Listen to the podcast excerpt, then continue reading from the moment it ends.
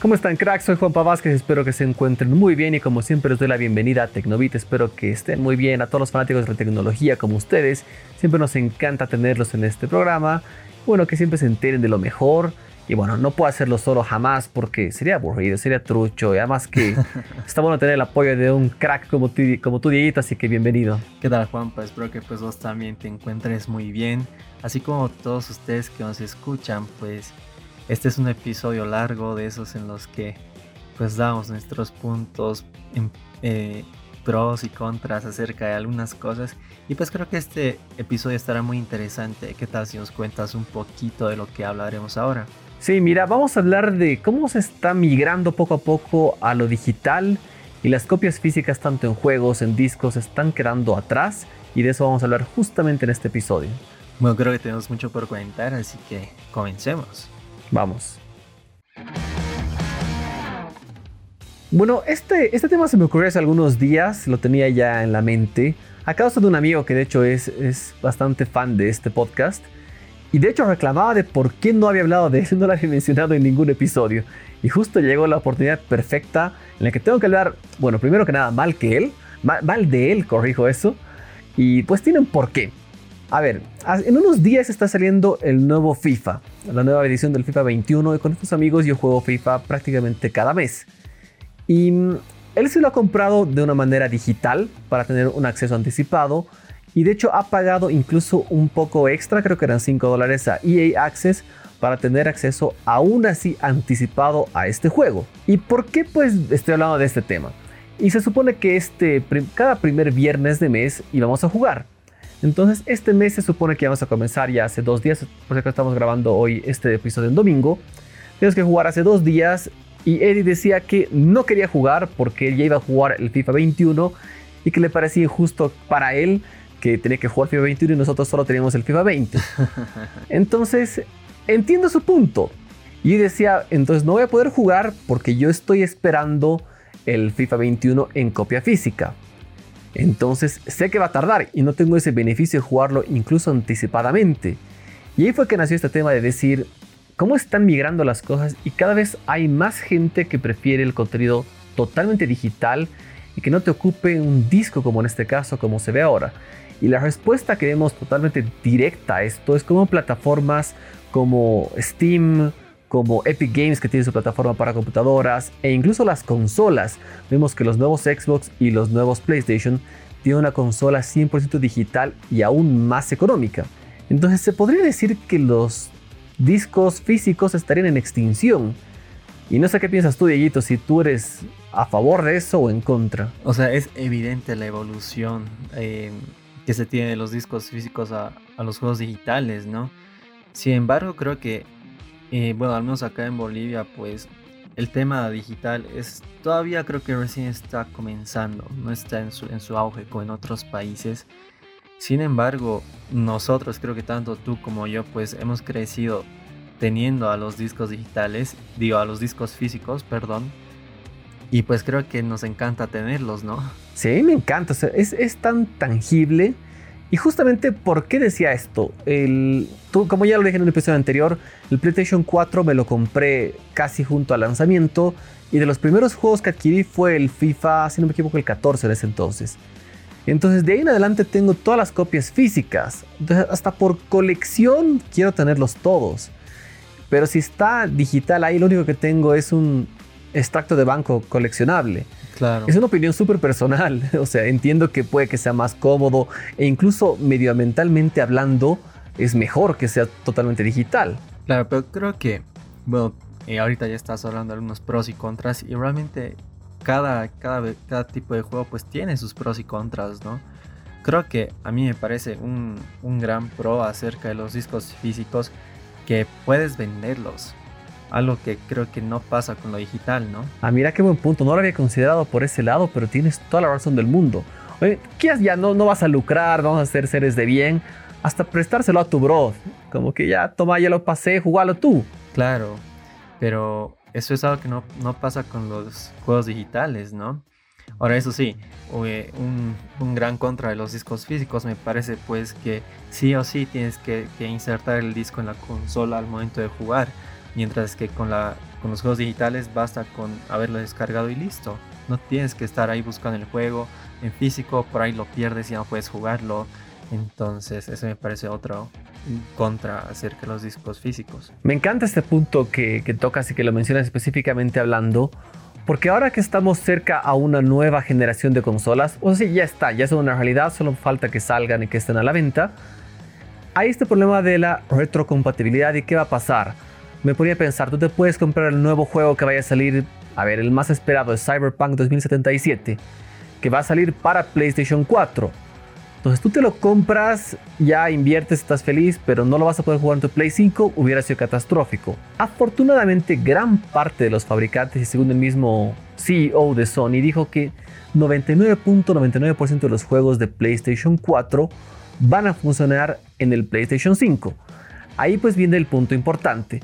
Si tú tienes la copia digital, no tienes que hacer básicamente nada, simplemente bajar la nueva versión del, del juego y la vas a poder jugar.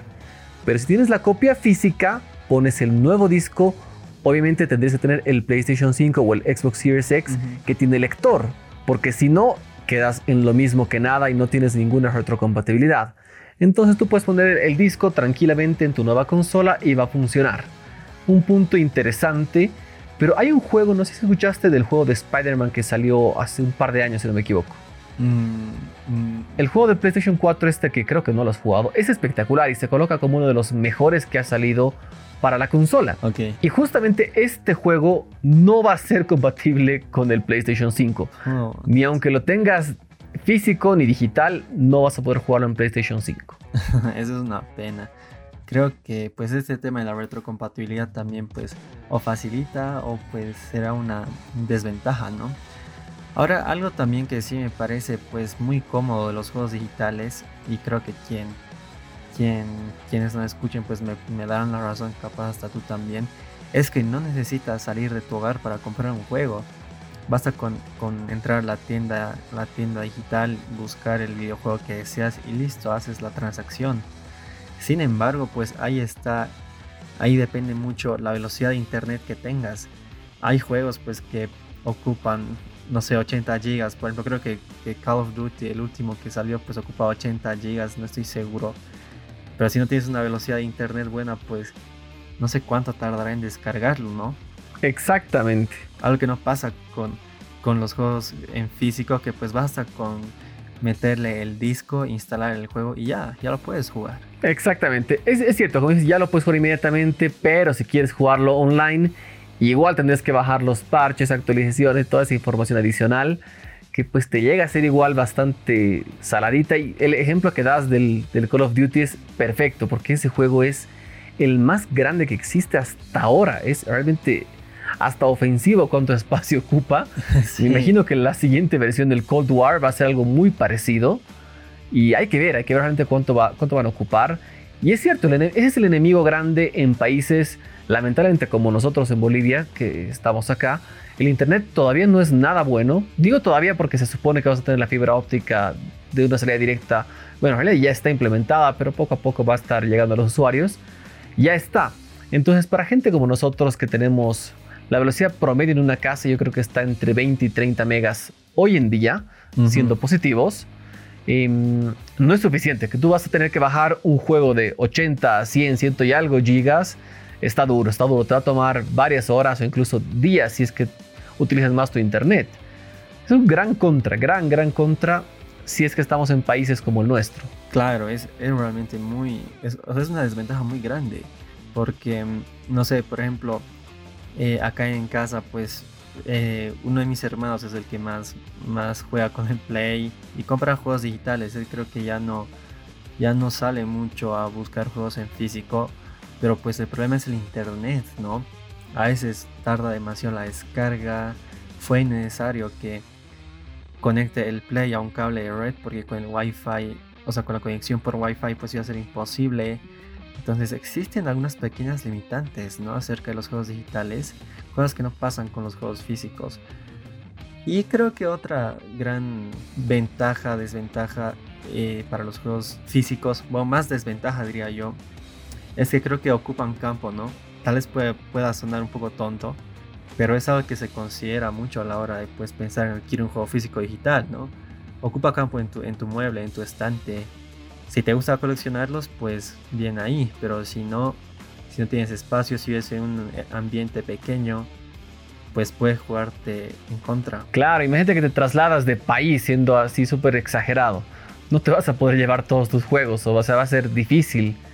O si te en el, aeropuerto te van a agarrar como traficante de juegos, porque irías con muchos, cosa que no pasaría si eres digital. Pues me encanta lo que dices, tiene pros y contras, realmente es muy, muy relativo eso. Pero yo personalmente soy fan de los juegos físicos. Quizás debería ser de los digitales, pero yo me quedo con los físicos. Me gusta que sea tangible, me gusta coleccionarlos, me gusta que estén ahí para hasta para verlos. Mira, eh, creo que o sea, como tú dices, cada uno tiene sus pros y contras. Y la verdad es que yo también podría decirte que creo que sí soy más fan de los juegos en físico. Pero me encanta mucho la idea de no tener que salir de casa para buscar un juego y comprarlo desde la comodidad de mi cama. Y creo que eso me está gustando mucho. Es una gran evolución. Realmente eh, las cosas se están desarrollando de mejor forma. Y pues esto lo demuestra, ¿no? Correcto. Y creo que hay mucha gente que, que pues podría compartir esta opinión. Me, se me acaba de venir una idea loquísima a la cabeza. Cuando tú tienes una copia física, tienes la cajita, tienes el Blu-ray, tienes el papelito, o sea, es otra experiencia. Pero ese juego cuesta exactamente lo mismo que si fuera digital. Claro. ¿Te parece que es justo, está bien que cuesten lo mismo si es que no hay un coste por medio? Si fueran los digitales un poco más económicos, quizás lo considerarías mucho más o no. Ah, obviamente. Obviamente consideraría más los digitales. Pero, no sé, tal vez pues esto podría justificarse con que, sinceramente, no sé, a veces también hay juegos que sí incluyen manuales, ¿no? En físico, no sé si todos. Hay varios que sí, me acuerdo el, el GTA V venía con un mapa incluido, era súper cool eso. Claro, hay juegos que sí los incluyen, ¿no? Pero sinceramente, ¿tú los ves? No, mira, diría que no. Entonces creo que ahí está la, posible justificación para que cuesten igual, ¿no?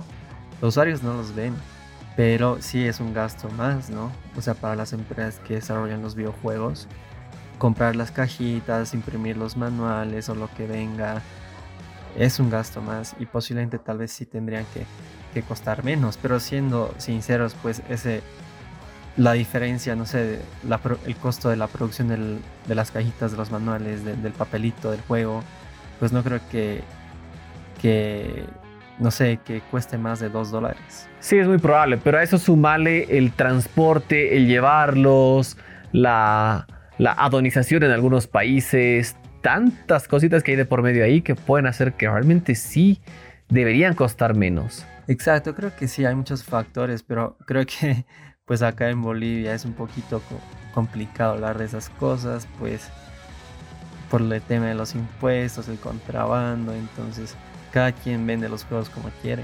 Sí, mira, me acabo de acordar de una historia hace, hace varios años. Me ofrecieron eh, como que, no, no sé la palabra correcta, pero tener la representación para traer juegos justamente Play 4 y me decían que me los podían entregar en puerto en Miami en 40 dólares más o menos. Pero había que comprar sí o sí más de 20 juegos de cada uno de los que tenían disponibles. Y el precio de venta para los usuarios está por los 60. Entonces por ahí ya vemos la diferencia de las ganancias que tú tienes. Y no era, no era mala opción, para nada mala opción. Exacto, pues hay mucha diferencia. Entonces creo que hay muchas cosas por analizar, ¿no? Pero creo que pues estamos como que Em, compartimos la misma opinión de que preferimos los juegos físicos. Sí, es cierto. Eh, como decía hace un momento, si consideramos el medio ambiente, pues es algo negativo que tengamos físicos, obviamente. Sí, es, es verdad. Pero poco a poco, como ya, ya comenzamos, o como ya lo dijimos al comenzar este episodio, la transición de juegos físicos a digitales cada vez se hace más grande. Las personas cada vez están buscando menos los, los discos en físico, prefieren quedarse en la casa y más aún en estos tiempos de coronavirus, ¿no? Que es que creo que la, compra física, pues digo, la compra digital, perdón, ha facilitado mucho este proceso. Exactamente. Justamente en parte de esto del tema de, compras digitales, Hay una tienda inmensa en Estados Unidos que se llama GameStop, que es una tienda icónica y famosa, una cadena de tiendas gigante para comprar videojuegos. Y están en su peor año, no solo por el coronavirus, ya iban teniendo pérdidas bastante fuertes los años pasados, justamente porque la gente ya no prefiere comprar una copia física, sino compran digitalmente y obviamente ellos dejan de ganar en ventas. Entonces es algo que creo que vamos a ver cada vez más y más, que se está haciendo muy normal y natural, por así decirlo. Claro, Estados Unidos y creo que Europa más, pues son ya son otras sociedades en las que cada vez el manejo de, de cosas físicas, ya sea dinero, juegos, no sé, se está, está cayendo, ¿no? Entonces poco a poco pues esa influencia del norte también pues se verá, se vivirá acá en Bolivia y en, en, en Sudamérica, ¿no? Exactamente. Y bueno, como punto final y remarcable para ver cuán dura está siendo esta penetración de los juegos digitales sobre los físicos. En el caso de PlayStation 5, como saben, ya hay dos versiones, la digital y la con lector. La que se acabó primero en todas las tiendas fue la totalmente digital y no solo por el precio, sino porque la gente prefiere eso que les parece más simple.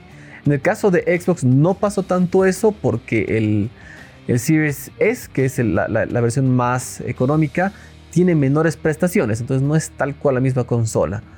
Pero ya cada vez vemos eso y en computación es prácticamente la misma tendencia que los juegos digitales están predominando ante todo. Claro, eso la verdad que también me llama mucho la atención. Pero pues tiene bastante lógica, ¿no?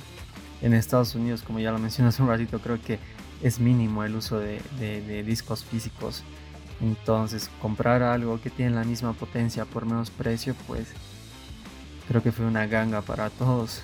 Exactamente. También tiene su punto contra. Por ejemplo, en, en, un caso como yo, si yo tengo el PlayStation 4, que tengo varios juegos comprados, como les decía, muchos van a tener la retrocompatibilidad para el PlayStation 5. Pero si me hubiera comprado la versión digital del PlayStation 5, todos esos juegos estarían perdidos, totalmente perdidos. Claro, pero creo que también están habiendo ofertas, ¿no? O sea, para comprar juegos digitales. No sé, creo que el FIFA 19, si no me equivoco, pues, perdón, el FIFA 20, creo que estaba a un costo de, no sé si, si 15 dólares o menos. Wow, súper económico. Entonces, tal vez eso también pues aprovechen estas personas. Claro, puede ser. A ver, hay que ver cómo se van a reinventar, cómo poco, poco a poco van a ir haciendo las cosas. Pero bueno, en conclusión que podemos dar a nivel personal, no decimos que fuera mejor o peor, simplemente como bien decía Dieguito, tienen pros y contras ambas, ambas posturas. Yo soy de digital, perdón, soy, ya, me estoy cambiando en un ratito, ¿no? Cambio mi postura. no, yo soy de los discos físicos que me gustan más, me gusta que sean tangibles y como tú decías, estás en el mismo camino. Claro, porque o sea, realmente no hay una que es peor. Ya sea eh, comprando el juego en físico o digitalmente, pues la experiencia va a ser la misma. Ninguno va a funcionar eh, más lento, ninguno va a tardar en cargar. No, la experiencia va a ser la misma. Entonces simplemente habrá que tomar en cuenta estos pros y contras que hay más, hay algunos más, pero ya no son tan relevantes, ¿no? Entonces hay que tomar estos puntos para realmente darse cuenta si uno es más de lo digital o lo físico. Exactamente. Bueno, cracks, a ver si nos pueden contar su opinión, si son como mi amigo Eddie que ha inspirado este episodio, que le gustan solo digitales porque los quiere ya, ya o como yo en mi caso, que tengo que esperar hasta que alguien se anime a traer el videojuego y lo pueda comprar. Pero bueno, hay dos posturas, cada quien puede tomar la suya. Es lo bonito de este mundo, hay opciones para todos. Exactamente, pues cuéntenos sus opiniones y coméntenos en las redes sociales de Tecnobits y compartan esto con sus amigos, amigas, a ver qué es lo que opinan. Exactamente. Bueno, como siempre, gracias Dieguito, es un gusto hablar contigo y charlar me encantan estos episodios que podemos dar nuestros puntos de vista. Es distinto a lo informativo. Claro, es mucho, mucho mejor a veces.